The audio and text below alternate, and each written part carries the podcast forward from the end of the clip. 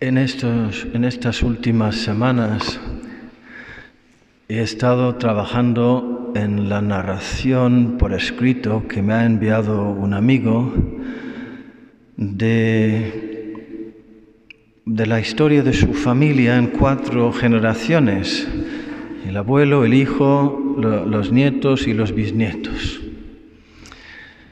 Y lo he estado editando para que sirva como una serie de artículos para publicar en la revista nuestra del Hogar de la Madre. Todo empieza pues con el, el abuelo, hombre, todo empieza con Adán y Eva, pero quiero decir, la historia esta. Eh, el abuelo Álvaro, que nació en el año 1921, una familia muy pobre. Tenía, tenía 15 años cuando estalló aquí en España la guerra civil y tenía hambre y tenía las ideas llenas de ideas socialistas, comunistas, revolucionarias y se dedicaba a vandalizar y a quemar iglesias. Y así a lo largo de los tres años, desde los 15 hasta los 18 años de la guerra, en 1939, y incluso cuando terminó la guerra, él siguió con sus, con sus compañeros delincuentes haciendo fechorías hasta que les pillaron y a él le condenaron a seis años y medio en la cárcel. Y en la cárcel casi murió de hambre. Eran tiempos muy duros. El médico, viéndole un día, sin analizarle ni nada, le dijo, tú a la enfermería, porque tenía un aspecto tan, tan, tan espantoso. Salió de la cárcel, calculo que habría tenido unos 27 años y encontró un trabajo como albañil en la pocería, haciendo pozos, supongo. Conoció una chica, se enamoraron, se casaron. Iban pasando los años y el gran sueño de este hombre era pues tener hijos. Eh, Supongo que tenía amor a la vida, aunque no, aunque no, haya- aunque no era creyente. Es una cosa natural. Ahora, ahora ni, ni- ni lo sobrenatural ni, ni lo natural. Pues este hombre era un hombre normal y quería, quería tener hijos.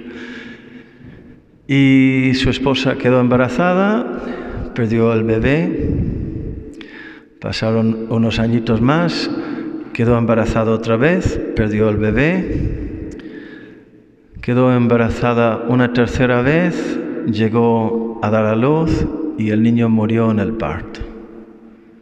Y ella ya tenía 40 años. Y, y él, tan desesperado, pidió que le sacaran una foto con el bebé muerto en los brazos, para que conste por lo menos en algún sitio que yo he tenido un hijo. Tengo la foto, es una cosa impresionante. Una, una imagen de desesperación, de tragedia, que, que, que, que conmueve, pobre hombre. Tiene la cara todavía dura, triste, seria, enfadada, presentando a su hijo muerto a la cámara. Pasó un tiempo más, no sé cuánto, meses, un año, quedó embarazada la cuarta vez su esposa y dio a luz y el bebé con un año o dos cogió una doble pulmonía y estaba ya para morir. Y este hombre estaba que no sabía a dónde acudir.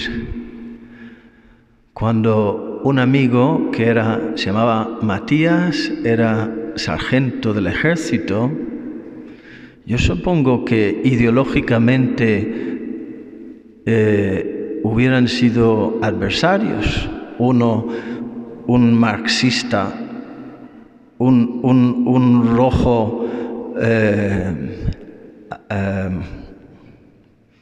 activo, comunista. Y, y, el otro, pues sargento del ejército y creyente, le dijo, Álvaro, ¿por qué no rezas? Y el otro le contestó diciendo, yo, yo no sé rezar. Pero inspirado por lo que le dijo este, este hombre, este vecino, Matías, esa misma noche se levantó en pleno invierno con una lluvia fuerte y caminó, caminó, caminó. Y la única iglesia que conocía era donde el hospital donde había nacido su niño. Pasó varios, varias iglesias por el camino y ni siquiera se dio cuenta. Pero llegó a la iglesia del hospital del niño Jesús en la avenida Menéndez y Palayo, en el centro de Madrid. Y estaba cerrada.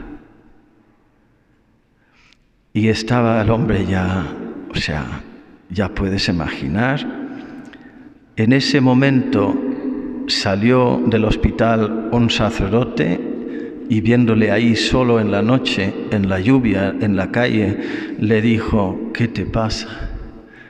Y él dijo, se me muere mi hijo y no sé rezar, no sé cómo rezar.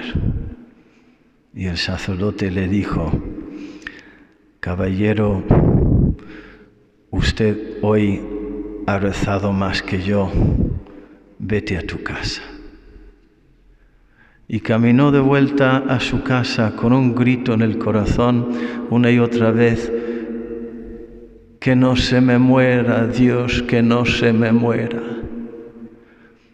Para llegar a su casa y estaba ahí el niño robusto, robusto y hermoso y sonriendo y respirando tranquilamente en los brazos de su mamá, sorprendidísima, asombrada, porque se había producido el milagro.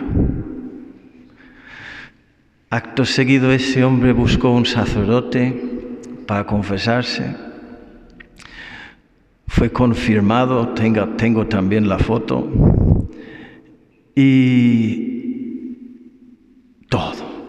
Caritas, adoración nocturna, misa diaria, hablar de Dios donde fuera, a quien fuera el resto de su vida, hasta que con 62 años le pilló un cáncer de huesos, tuvo unos años de un calvario largo y, y dolorosísimo al final de su vida, hasta caerse de rodillas un día diciendo, Señor, con tanto dolor, Señor, tan malo he sido.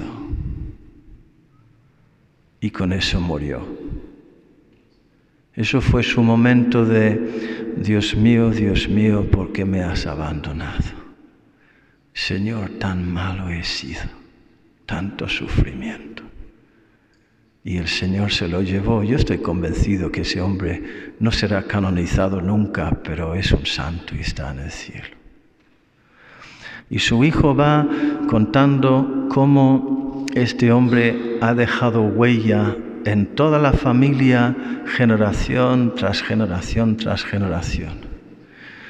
Y cómo la gracia de Dios en todas las crisis posteriores como hizo con su padre, ha ido saliendo al paso, respondiendo a las crisis y a las necesidades de cada persona y de cada generación de la familia.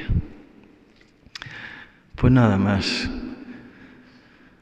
Muchas cosas podríamos sacar ya de esto. Y sigue, la historia sigue. El abuelo es el comienzo nada más. Pero quiero señalar hoy la intervención que parece tan poquita cosa y sin embargo tan clave fue del vecino Matías. Álvaro, ¿por qué no rezas? Álvaro, ¿por qué no rezas? Cuatro palabritas. Y mira lo que ha hecho Dios con esas cuatro palabras, sembrando una semilla. Lo relaciono con lo, que dice Jesús hoy en el Evangelio.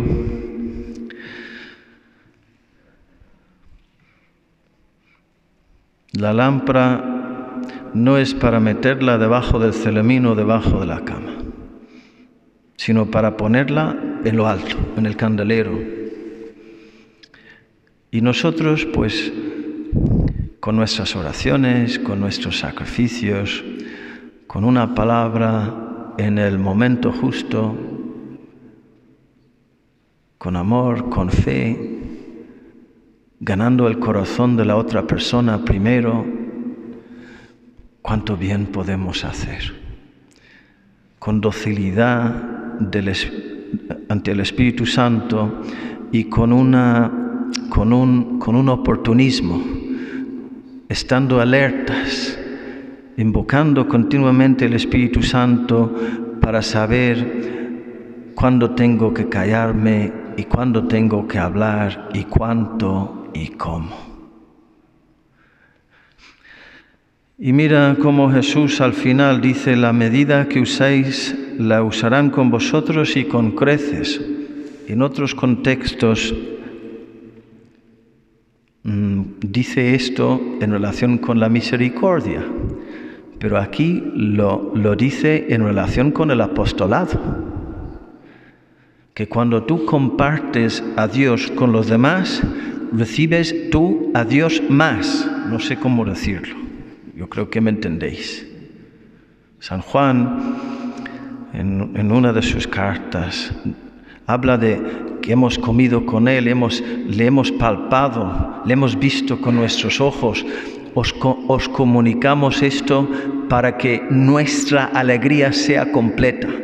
No dice para que vuestra alegría sea completa, para que vosotros seáis alegres, eso también, pero lo dice para que nuestra alegría sea completa, porque nuestra alegría no es completa hasta que no hayamos dado testimonio.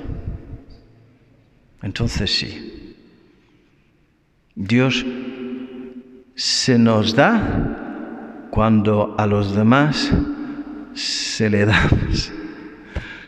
Que así sea.